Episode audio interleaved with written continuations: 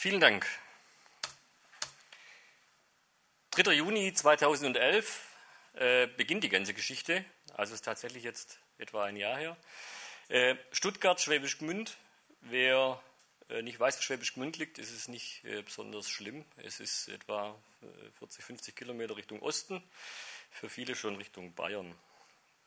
Ähm, wir haben einen Akteur, der uns freundlich schon anlächelt, den äh, Johannes Schmalzel, Regierungspräsident von Stuttgart. Ähm, ein netter, aufgeweckter Kerl, auch äh, von der Generation her, jetzt in der Generation wie unser Oberbürgermeister in Schwäbisch Gmünd, der Richard Arnold, äh, seit zwei Jahren Oberbürgermeister in Schwäbisch Gmünd. Ähm, die beiden hatten eine tolle Idee, die letztendlich auch so ein bisschen unter diesem Eindruck damals noch stark stand unseres äh, Themas Stuttgart 21. Wir hatten es heute ja auch schon als Thema an der einen oder anderen Stelle, ähm, vor allem unter politischen Gesichtspunkten, ähm, unter dem Thema natürlich auch der Bürgerbeteiligung. Das heißt, äh, wie gehen wir künftig mit großen Projekten um?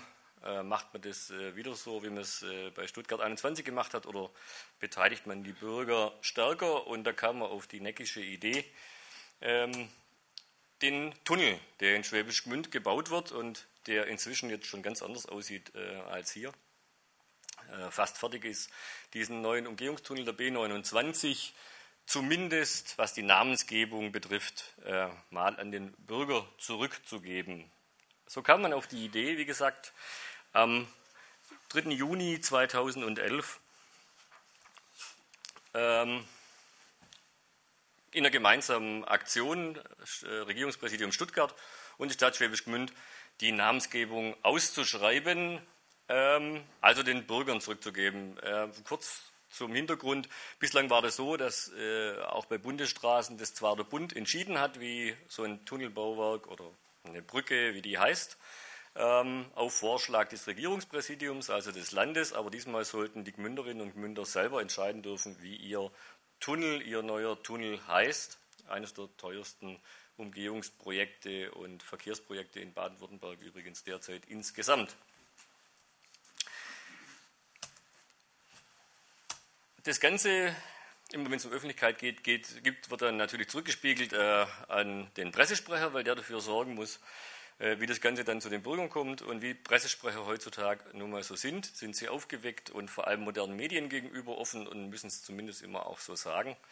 Ähm, und äh, deshalb kam die Idee bei uns im Amt auf, das Ganze natürlich äh, vor allem auch dann über das Internet zu machen, die Bürger über einen Internetaufruf zu beteiligen. Das heißt, auf unserer städtischen Homepage, die inzwischen auch schon nicht mehr so aussieht, ähm, dann aufzurufen, Namensvorschläge zu sammeln und einfach mal zu sagen, wie wollt ihr denn, dass dieser Tunnel heißt? Da kamen dann auch äh, etliche Vorschläge zusammen. Wir hatten nach dieser Pressemitteilung äh, drei Wochen Zeit, oder die Bürgerinnen und Bürger hatten drei Wochen Zeit, ihre Vorschläge zu machen. Und da kam einiges zusammen an Vorschlägen, die einfach mal gesammelt wurden, unkommentiert und äh, unzensiert. Man sieht hier mal am ersten, also die, die Zahlen, die Kleinzahlen davor äh, sind immer jeweils die Anzahl der Nennungen, die schon eingegangen sind. Also 99 Mal wollten die Münderinnen und Münder einen Salvatortunnel. Und da kommen ganz, ganz viele verschiedene Vorschläge natürlich dazu. Unter anderem, und man sieht es jetzt hier schon rot, ganz hinten mit einer Nennung auch der Bad Spencer Tunnel. Damals noch für uns ja, ein Namensvorschlag unter vielen, der nett belächelt wurde, ich gebe es gern zu der recht witzig ist. Man sieht auch andere, es gibt einen Sir Peter Ustinov-Tunnel. Das ist nicht ganz so weit hergeholt, weil Sir Peter Ustinov in Schwäbisch Gmünd getauft wurde. Das gibt also da auch eine, eine Beziehung zur Stadt. Äh, aber es gibt auch den Vorschlag Yogi Löw-Tunnel. Yogi Löw war nie in Gmünd. Das war einfach natürlich von Fußballfans. Oder ein Erwin Rommel-Tunnel, äh, der nachher dann auch noch dieser Namensvorschlag für Diskussionsstoff gesorgt hat. Äh, Erwin Rommel, muss man dazu wissen, hat auch einen Bezug zu Schwäbisch Gmünd. Der Vater von Manfred Rommel war ähm, als Garnisonskommandeur in Schwäbisch Gmünd stationiert. Also insofern hat auch dieser Namensvorschlag einen Hintergrund. Aber man sieht, da ist alles Mögliche mit dabei, ganz lustige Dinge. Ein äh, äh, Walagu-Tunnel, was lange währt, wird endlich gut. Also der Tunnelbau dauerte 30 Jahre, da kamen verschiedenste Vorschläge.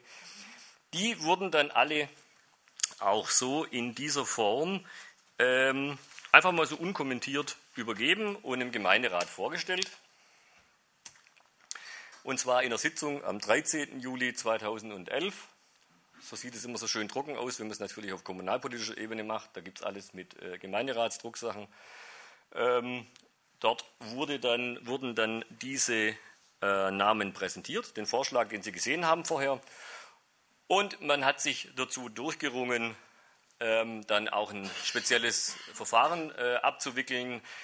Die Namen wurden also dann am 13. Juli veröffentlicht in dieser Gemeinderatssitzung und wurden dann in der Öffentlichkeit diskutiert. Bis zum 25. Juli konnte man dann abstimmen, ähm, auch online bei uns auf der Internetseite. Und am 27. Juli sollte dann der Gemeinderat entscheiden. Bis dahin war die kommunale Welt auf dem Land noch in Ordnung. Und es war auch alles, ja, wir haben solche Online-Votes schon öfters durchgeführt. Das war jetzt auch nichts Neues zu verschiedensten Themen, wo man die Leute immer mal befragt hat, was sie davon halten. Dann kam allerdings der 15. Juli, zwei Tage äh, nach dieser Gemeinderatssitzung, ähm, ein Social Network, das wir alle kennen, Facebook, mit einem Aufruf äh, eines Schwäbisch Gmünder Fans für Bad Spencer, der Benedikt Elser, ein junger Kerl, ein ganz arg netter, netter junger Kerl, der äh, ein Bad Spencer Fan ist und der sagt, Mensch, also wenn er schon den Tunnel nennt, ich bin eigentlich für Bad Spencer Tunnel.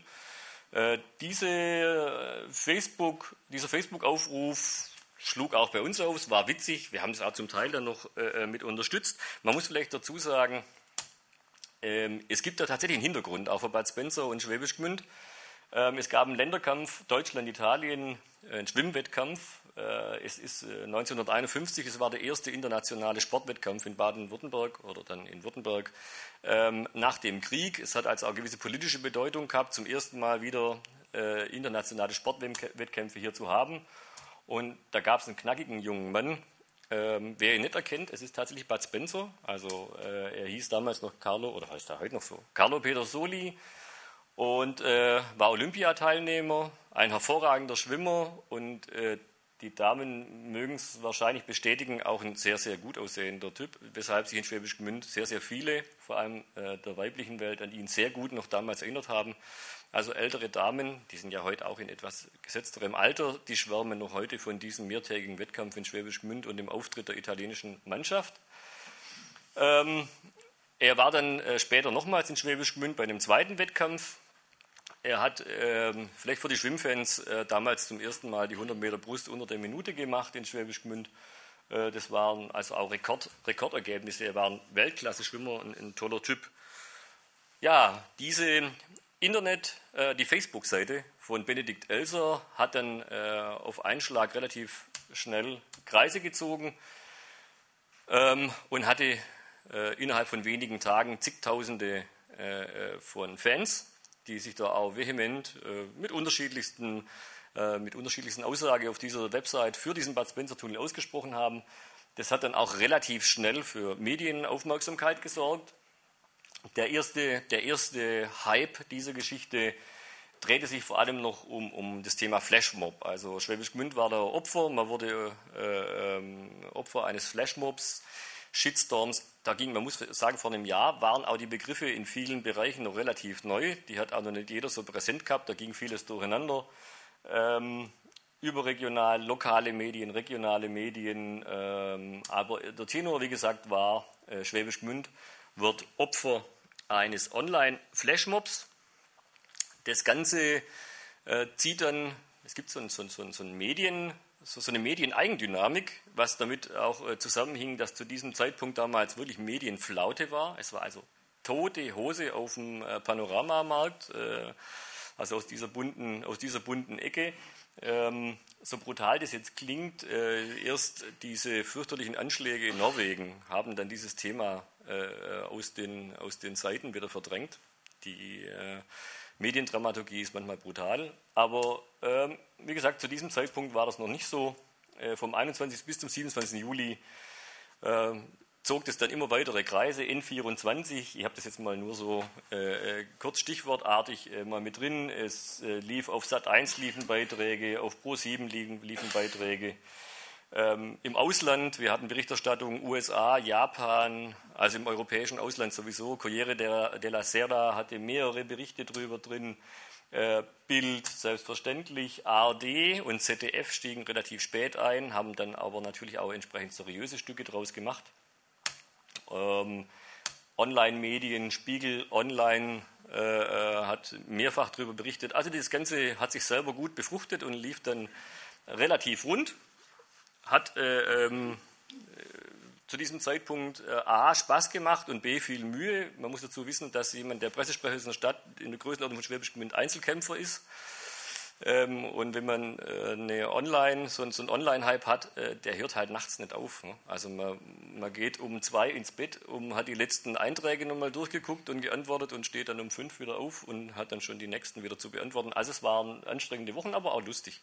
Ähm, wann hat man schon mal als Pressesprecher äh, einer, einer Mittelstadt in äh, Baden-Württemberg so viel äh, Medienecho, dass Pro7 anruft und ZDF kommt und äh, also es war im eigenen, eigenen Ego auch sehr dienlich. Ähm, was sehr lustig war, natürlich äh, steigen auch sofort äh, verschiedene andere äh, Themen dann in der Beachtung. Es gab T-Shirts, es gab äh, Tassen, also das Merchandising läuft hervorragend. Das Einzige, was mich heute daran ärgert, ist, dass ich nicht selber eingestiegen bin. Also das ist, äh, da war ich auch ein bisschen zu blöd. Man hätte sofort diesen Hype nutzen sollen. Die T-Shirts liefen wie geschnitten Brot. Es wurden Tassen verkauft, also bis heute kennt man so ein bisschen so dieses Logo. Es gab natürlich ähm, schon äh, ein 52 Sekunden Lied eines Jutze zum äh, Bud Spencer Tunnel. Es gab von äh, Chinchilla ein Bud Spencer Tunnel Hymne, die dann sofort natürlich auch äh, auf YouTube zu hören war. Es gab Bud Spencer den Tunnel Dub. Es gab, äh, also es ist nur kleine, kleine äh, Details, die da mit dabei sind. Ein großer Hype, der da durchlief. Die große Frage war dann in dieser Zeit bis zu dieser Gemeinderatssitzung, bei der die Entscheidung dann fallen musste, ne? nennt man den Tunnel tatsächlich Bad Spencer Tunnel oder eben dann auch nicht. Bis dahin waren 100.000 Leute etwa schon auf Facebook vertreten für diesen Namen Bad Spencer Tunnel. Also wir hatten im Endeffekt über 110.000 Votes für äh, Bad Spencer. Die große spannende Frage war, was sagt denn äh, der Kaiser, König und Gott. Und man muss dazu sagen, ich wusste nicht, wie viele Fans es in Deutschland von Bud Spencer auch heute noch gibt. Das ist eine, eine Community, die hoch engagiert ist. Ähm, und ich muss sagen, nachdem ich ihn kennengelernt habe, ich weiß auch jetzt inzwischen warum. Die große Frage, nicht nur Stern hat sie damals gestellt, äh, ähm, kommt Bud Spencer zur Tunneleröffnung? Ist so eine Frage, die hat sich dadurch relativ schnell beantwortet, weil auch Bud Spencer, wie viele andere, nicht nur von äh, seinem, äh, seinen Filmen lebt, sondern auch heute noch andere Produkte anbieten muss. Und er hat ein Buch rausgebracht. Das hat das Ganze nochmal etwas befeuert, weil dieses Buch, seine, äh, seine Biografie, die erschien äh, just eben nur zwei Wochen, bevor dieser ganze Hype durchlief. Das war also, wenn man es als PR-Kampagne hätte takten müssen, besser hätten wir es nicht hinkriegen können. So unter uns gebe ich es zu, es war natürlich nicht vorhersehbar, so zu machen. Nach außen sage ich natürlich, es war alles Absicht und wir haben das alles auch geplant und es war alles auch eingetaktet, mit dem Verlag abgesprochen. Es klingt wesentlich professioneller, aber es war wirklich reiner Zufall. Und ähm, er hat sich dann auch tatsächlich äh, zu Wort gemeldet in einem offiziellen Statement. Das läuft alles über seinen Verlag, der macht hier das Management. Und äh, hat zunächst mal einfach verlauten lassen, dass er äh, zutiefst geehrt ist, ähm, auch von diesen, von diesen Fans einfach mal hier so beachtet zu werden und äh, dass er natürlich äh, kommen würde, wenn der Tunnel nach Bad Spencer benannt wird. Ich muss leider zusagen, wir haben am Anfang auch wenig Kontakt gehabt zu ihm, da ist auch viel PR dabei, war zunächst mal die Vermutung, ähm, er ist tatsächlich ein extrem emotionaler Mensch und diese, diese, diese tiefe Ehrung, die kam tatsächlich von Herzen, das wussten wir damals, aber in dieser Form dann auch noch nicht. Ist kam dann natürlich auch noch diesen Medienhype kommen, dann äh, kommt die intellektuelle Verarbeitung dazu. Ähm, Frage natürlich, wir wurden häufig angefragt, City Branding, ähm, äh, wie kann eine Stadt damit auch dann Geld verdienen? Ähm, die Macht des digitalen Mobs, da geht es vor allem darum, äh, also nicht Mobs, immer, ich spreche das immer mit P aus, ähm, die, die, die Stadtmarketing-Geschichte, wir hatten viele, viele Angebote von ähm, auch international tätigen Consulting-Firmen, die uns jetzt beraten wollten und natürlich erklären mussten, wollten, wie, wie das läuft. Wir hatten leider das Geld nicht dazu, das alles wahrzunehmen, äh, wie man diesen Hype dann auch professionell verarbeitet. das Ganze, und jetzt kommen wir vielleicht zum aus meiner Sicht interessantesten Teil, ähm, hat sich dann auch relativ schnell in eine Bürgerbeteiligung, Bürgerinnen, Bürgerbeteiligung gegossen. Es gab Demos in Schwäbisch Gmünd. Ähm, also ich muss einfach dazu sagen, sehr, sehr kreative äh, Aktionen auch. Also das war alles sehr, sehr sehr engagiert, auch sehr unterhaltsam, sehr kurzweilig, äh, aber auch sehr konstruktiv. Wir hatten viele, viele Gespräche bei diesen, äh, bei diesen Demonstrationen. Es ging vor allem um die Frage, reicht es, ist es denn basisdemokratisch, wenn sich 110.000 Leute im Internet dafür aussprechen, dass ein Bauwerk in Schwäbisch Gmünd so und so heißen muss. Ne? Was hätten wir gemacht? Also ich sage das ganz, ganz deutlich, was hätten wir denn gemacht in Schwäbisch Gmünd, wenn wir 120.000 Votes für einen Rudolf Hess oder Adolf Hitler Tunnel bekommen hätten. Also die Frage ist einfach, ne, wo, wo beginnt dann, äh, äh, ist es basisdemokratisch, ist es nicht basisdemokratisch, wenn viele Menschen auf der ganzen Welt fordern, dass ein Bauwerk in einer bestimmten Stadt nach einem bestimmten Menschen heißen muss. Es war, waren viele, viele Diskussionen, die auch neu waren, auch Neuland, auch Neuland für die für die äh, Demonstrationsteilnehmer, die sich da sehr engagiert haben. Ich muss wirklich sagen, die sich da sehr damit auseinandergesetzt haben, waren auch viele Spaßvögel dabei. Das macht die ganze Sache natürlich spaßig, aber es war auch sehr, sehr ernst, die ganze Sache, was da durchkam. Dann kam der große, Entschuldigung, dann kam der große Tag der Entscheidung, Showdown, äh, der 27. Juli, der Gemeinderat äh, der Stadt Schwäbisch Gmünd ähm, traf sich ausnahmsweise mal eben dann nicht in dem kleinen hübschen historischen Sitzungssaal, sondern im Kongresszentrum, weil wir etwa 70, äh, allein 70 äh, Teams angemeldet hatten aus der ganzen Welt. Also die, was einem jetzt an Fernsehsender einfällt, war alles da. Wir hatten allein 25 Kamerateams. Ähm, wir hatten über 120 äh, Journalistinnen und Journalisten zu Gast. Äh, wir haben also den, den, das ist ein Saal, der äh, ist für 1200 Leute ausgelegt, der war voll. Entsprechend großes Medienecho, entsprechend groß natürlich auch die Aufregung, das, das sage ich jetzt auch ohne Kokettieren, natürlich des Gremiums. Ne? Man steht hier live mittendrin in der äh, Berichterstattung in einer kleinen Stadt, in einer Mittelstadt, die ansonsten äh, über die Bäderbetriebe beschließt und die ansonsten über äh, Wald- und Forstwirtschaft bestimmen darf. Äh, das ist so ein, ein anderes Kaliber. Wir haben auch äh, äh, die ganze Gemeinderatssitzung, vielleicht noch einen kleinen Nachklapp zu äh, Flügel TV vorher, äh, die wurde komplett gestreamt und komplett, so wie sie war, auch im Internet übertragen. Das hat, ähm, wir hatten zum Glück einen Profi, der da sich engagiert hat ähm, und das, das Ganze gehostet hat. Das hat einigermaßen funktioniert. Wir hatten zum Teil äh, zwischen 19 und 25.000 Zugriffe gleichzeitig auf diesen Stream, die das mitverfolgt haben, in Spitzenzeiten bis zu 30.000. Ich bin Gott froh, dass ich nicht gewusst habe, dass die eigentliche Sendelizenz äh, hätte gebraucht für diesen Abend. Das ist mir jetzt auch neu gewesen. Also nicht weiter sagen, dass wir da, wir hatten keine Sendelizenz. Ähm, das wurde also dort mitverfolgt und dort wurden dann auch diese, äh, bei dieser Gemeinderatssitzung diese Abstimmungsergebnisse bekannt gegeben. Man sieht es jetzt, äh, 114.542 Mal wurde gewotet für Bad Spencer, äh, immerhin 1.100 Mal für Erwin Rommel. Das war eine heftige politische Diskussion, sozusagen nach dem Motto, wenn man den ersten nicht nimmt, muss man dann den Zweitplatzierten dann nehmen. Ähm, wir hatten da auch viel viel Mails und viel Öffentlichkeit aus der rechten Szene, das man nicht so haben möchte, dann natürlich in so einer Stadt, ähm, die da sich dann engagiert haben. Wir sind da, ich sage es ganz deutlich, wahrscheinlich mit dem blauen Auge davongekommen, weil Bud Spencer ist, ich sage mal, politisch unproblematisch. Die Diskussion war in Ordnung. Wenn wir die, wie gesagt, über andere Namen geführt hätten, wäre es schwieriger geworden.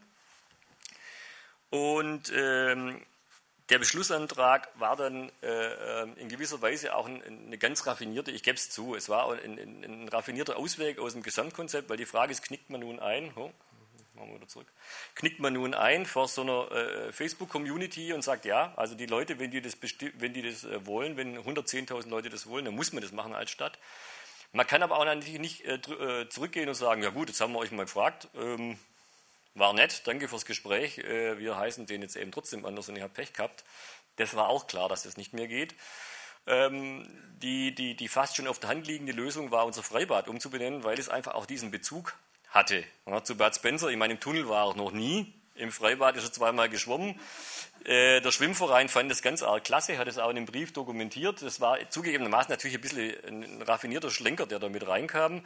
Ähm, war auch ein bisschen bisschen fast zu kokett, äh, dass unser Oberbürgermeister bei dieser die Sitzung dann eröffnet hat ähm, äh, mit dem Hinweis an die Medien. Er freut sich, dass die bundesweiten Medien äh, zu einer Sitzung nach Schwäbisch Gmünd kommen, bei der ein Freibad umbenannt wird. Das hätte er nicht äh, gedacht, dass eine reine Freibadumbenennung für so viel Medienöffentlichkeit sorgt, weil bis dahin war das noch nicht klar, dass wir also diese Lösung dann wahrscheinlich machen werden.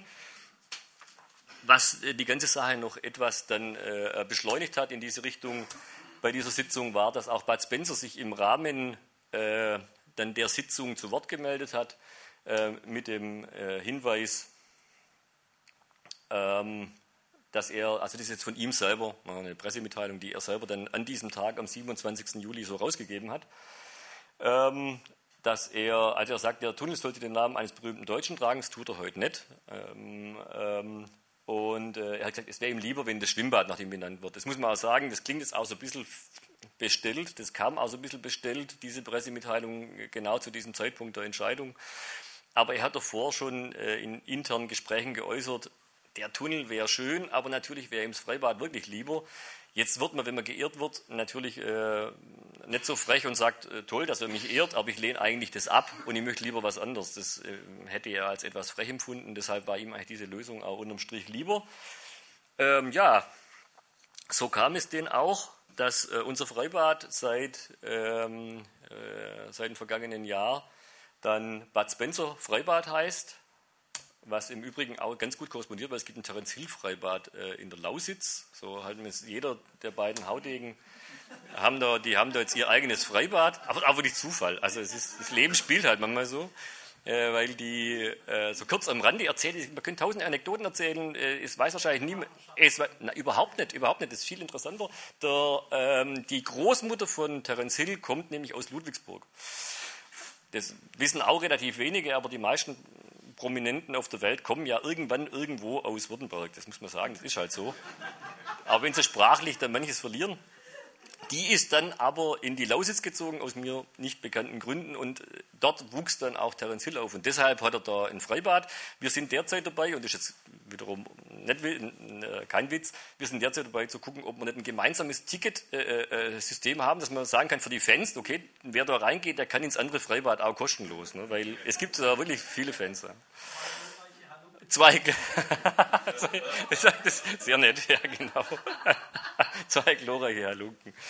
Ja, äh, die, das Echo auf diese, diese zugegebenermaßen etwas raffinierte Entscheidung, dann, dann sich aus dieser Geschichte rauszumogeln, na, ich will es gar nicht so formulieren, aber es ist schon natürlich eine, eine, eine sehr salomonische Entscheidung gewesen. Ähm, es kam natürlich diese, dieses Wortspiel Bad Spencer, das, war, das lag auf der Hand, das ist klar. Ähm, es gab verschiedene, verschiedene Reaktionen drauf. Welt, die Welt, also hier sind immer Online-Medien, die sind deshalb Online-Medien, weil ich gar nicht so schnell dazukommen bin, die eigentlichen Zeitungen immer nachzukaufen. Die sind also auch gedruckt, das war alles auch gedruckt, nur in der Süddeutschen, in der Welt, in allem. Und in der Welt kam diese äh, Glosse, ähm, dass es eben mitnichten eine Provinz, eine Provinzgeschichte war, eine Provinzposse, sondern eigentlich der Start in eine ganz neue Diskussion, wie Städte im Zeitalter von, Zeitalter von Social Media sich aufstellen. Das war recht spannend. Ähm, wir haben natürlich auch böse, zum Teil dann auch unterhaltsam, aber böse, böse äh, äh, andere Berichterstattung bekommen. Das ist die Süddeutsche, man sieht schon im Layout, äh, die uns also fürchterlich in die Provinz verdammt hat äh, und so, als die Trottel der Nation auch dargestellt haben. Kann man auch so sehen. Ähm, also die, die, die Bandbreite war groß man sieht auch, die Diskussion ähm, hat ganz andere Blüten getragen. Das ist ein, nur als kleines Beispiel danach. Die Diskussion lief weiter. Der Feldberg sollte dann Terence Hill heißen. Also die Spaßvögel, die Spaßvögel hatten da große, große Betätigungsfelder an dieser Geschichte. Ähm, es kam dann allerdings aber auch äh, dann für uns der große Tag, weil mit dieser Entscheidung das, das Freibad umzubenennen war ja klar. Wir laden natürlich dann den Namensgeber ein, der muss selber das Freibad umbenennen, weshalb skurrilerweise, er ist ein äh, älterer, gebrechlicher Herr, der sehr getaktet immer seine Auslandsreisen macht, was dann dazu geführt hat, dass wir am 2. Dezember, am 2. Dezember unser Schwimmbad umbenannt haben. Das allein schon natürlich äh, äh, völliger, völliger Blödsinn war, aber es war okay. Ähm, ich kann Ihnen sagen, wer schon mal im Winter im Freibad war, das sieht eklig aus. Dieses Wasser, das bleibt ja in den Becken aus, aus technischen Gründen, das sieht eklig aus. Es war wirklich, also ich bin erstaunt gewesen, dass keiner der Medien, die da waren, über die Farbe des Wassers berichtet haben. Das äh, war unappetitlich, es wird ganz grün, so eigentlich eklig. Er war also, wie gesagt, äh, äh dann am 2. Dezember tatsächlich in Schwäbisch Gmünd. Es war ein, ein, ein Riesenhype, äh, äh, eine große Geschichte. Ähm, klar, ich könnte es nochmal durchsteppen. Äh, wir haben Interessant war das ein Thema bei Bild natürlich auch wieder. Bad hat ein eigenes Freibad. Äh, die BZ in Berlin, die, der NDR hat berichtet, also alle öffentlich-rechtlich, alle Privaten, alles, was im Grunde da so mit dabei war. Ähm, ganz spannend ist es äh, aus meiner Sicht gewesen, nur so ein, so ein kleines Aperçu am Rande, dass man auch lernt, dass gewisse, An es gibt so Medienreflexe, ich darf das auch sagen, ich war 25 Jahre lang selber in, in den Medien. Es gibt Medienreflexe, dass bestimmte Dinge, wenn was in Schwäbisch Gmünd passiert, ist es württembergische Provinz und das kann schon an sich nicht spannend sein. Das, das darf auch nicht spannend sein. Das äh, hat uns dann am 5. Dezember, also äh, an dem Montag nach dieser Öffnung in Schwäbisch Gmünd, dieses Freibads, auch eine ganze Seite im gedruckten Spiegel gebracht. Das ist also sehr außergewöhnlich. Äh, Schwäbisch Gmünd, statt diese Größenordnung, sagt man kommt niemals in die gedruckte Printversion des Spiegel. Das ist heilig. Außer man wird äh, verrissen, da wurde man auch verrissen. Es gab nette äh, Formulierungen drin äh, von unserem Oberbürgermeister, der seine Amtskette trägt wie eingeborenen Schmuck. Also es war, es war, es war interessant. Wer, wer Lust hat, kann es auch lesen. Es ist, ne, ohne, ohne jetzt äh, ironisch zu werden, es ist ein netter Artikel, der, der, der ist auch lustig zu lesen und spaßig.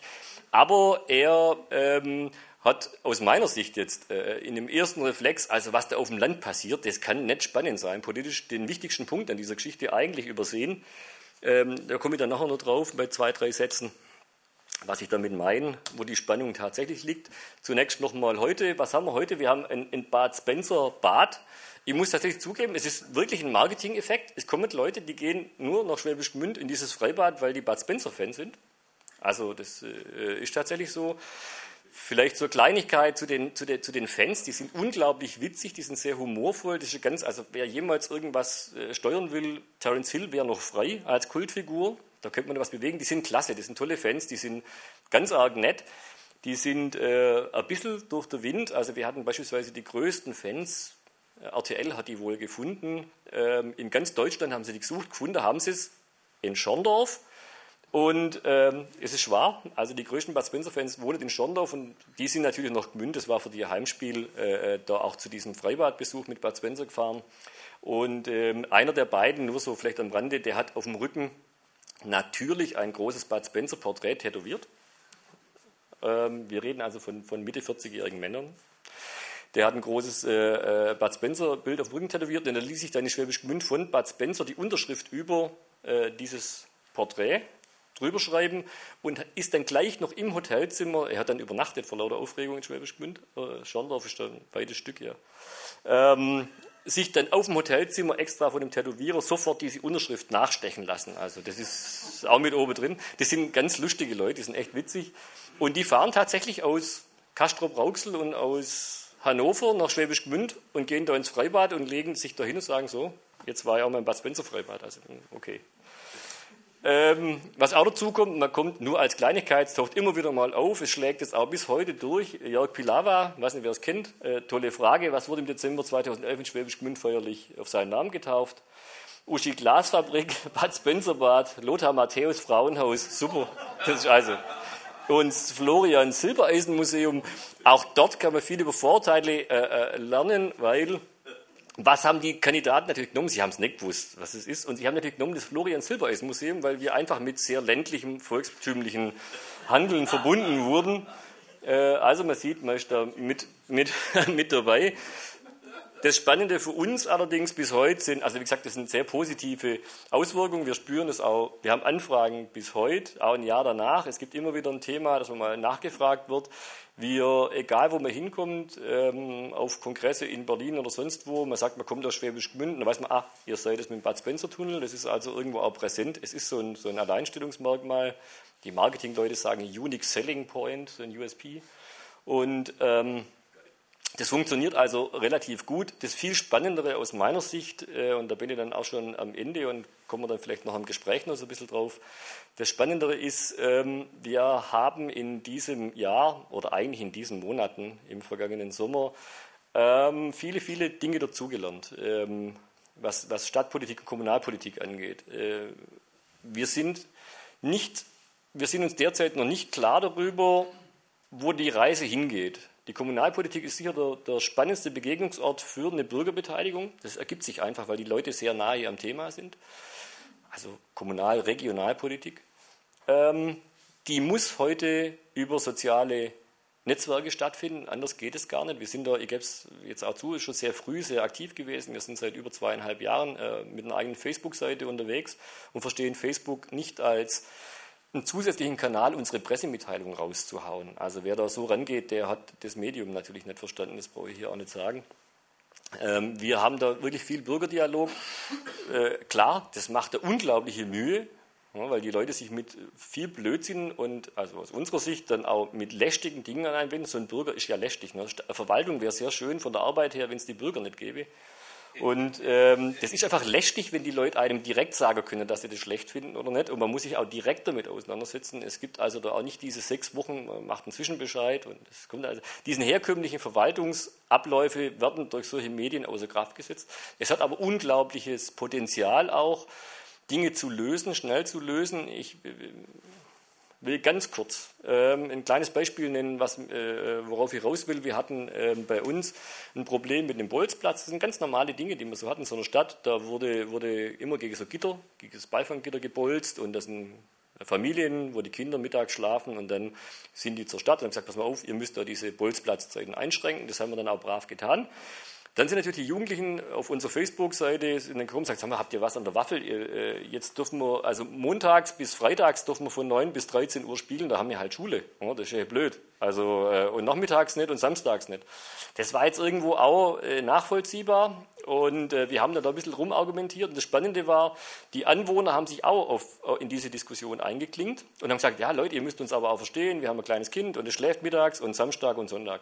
Und es wurde da heftig diskutiert, so zwei, drei Tage lang. Ähm, und man hat sich da auf Facebook auf einen gemeinsamen Konsens dann geeinigt, ohne jemals einmal an einem Tisch gesessen zu sein, ohne einmal sich überhaupt begegnet zu sein hat man sich auf eine, eine, ein Zeitfenster geeinigt und auf, auf ein gegenseitiges äh, Einvernehmen und es funktioniert bis heute. Also es, es ist auch dann unglaublich erleichternd, ne, weil man dann mit den Bürgern zusammen auch Lösungen finden kann. Das ist jetzt sehr idealtypisch, ich gebe das zu, aber es gibt es und es funktioniert und es sind ganz große Chancen und ähm, äh, was aus meiner Sicht überhaupt nicht geführt wurde bei allem Bud Spencer-Hype, ist im Moment die Diskussion, was heißt denn Basisdemokratie in diesem Zusammenhang? Sind, sind Facebook-Gruppen basisdemokratisch? Wie weit müssen sich, sollen sich, dürfen sich Verwaltungen heute aus solchen Netzwerken öffnen? Was sind die Lehren daraus? Was ist Demokratie heute noch in Zeiten, ähm, und wo grenzt sich vor allem, eine ganz spannende Geschichte, wo grenzen sich denn regionale Zuständigkeiten ab? Also wir haben es vorher gehabt mit, mit diesem lustigen Thema in, in, in, landesweiter Sender im Internet oder bundesweit. Da lacht natürlich jeder und sagt, das ist ja Quatsch. Also ich meine, wenn ich im Internet bin, bin ich global verfügbar. Das heißt aber auch, äh, wenn ich via Internet, egal in welchen sozialen Netzwerken, etwas zur Diskussion stelle, was von regionaler Bedeutung ist, wie weit reicht der Einfluss anderer?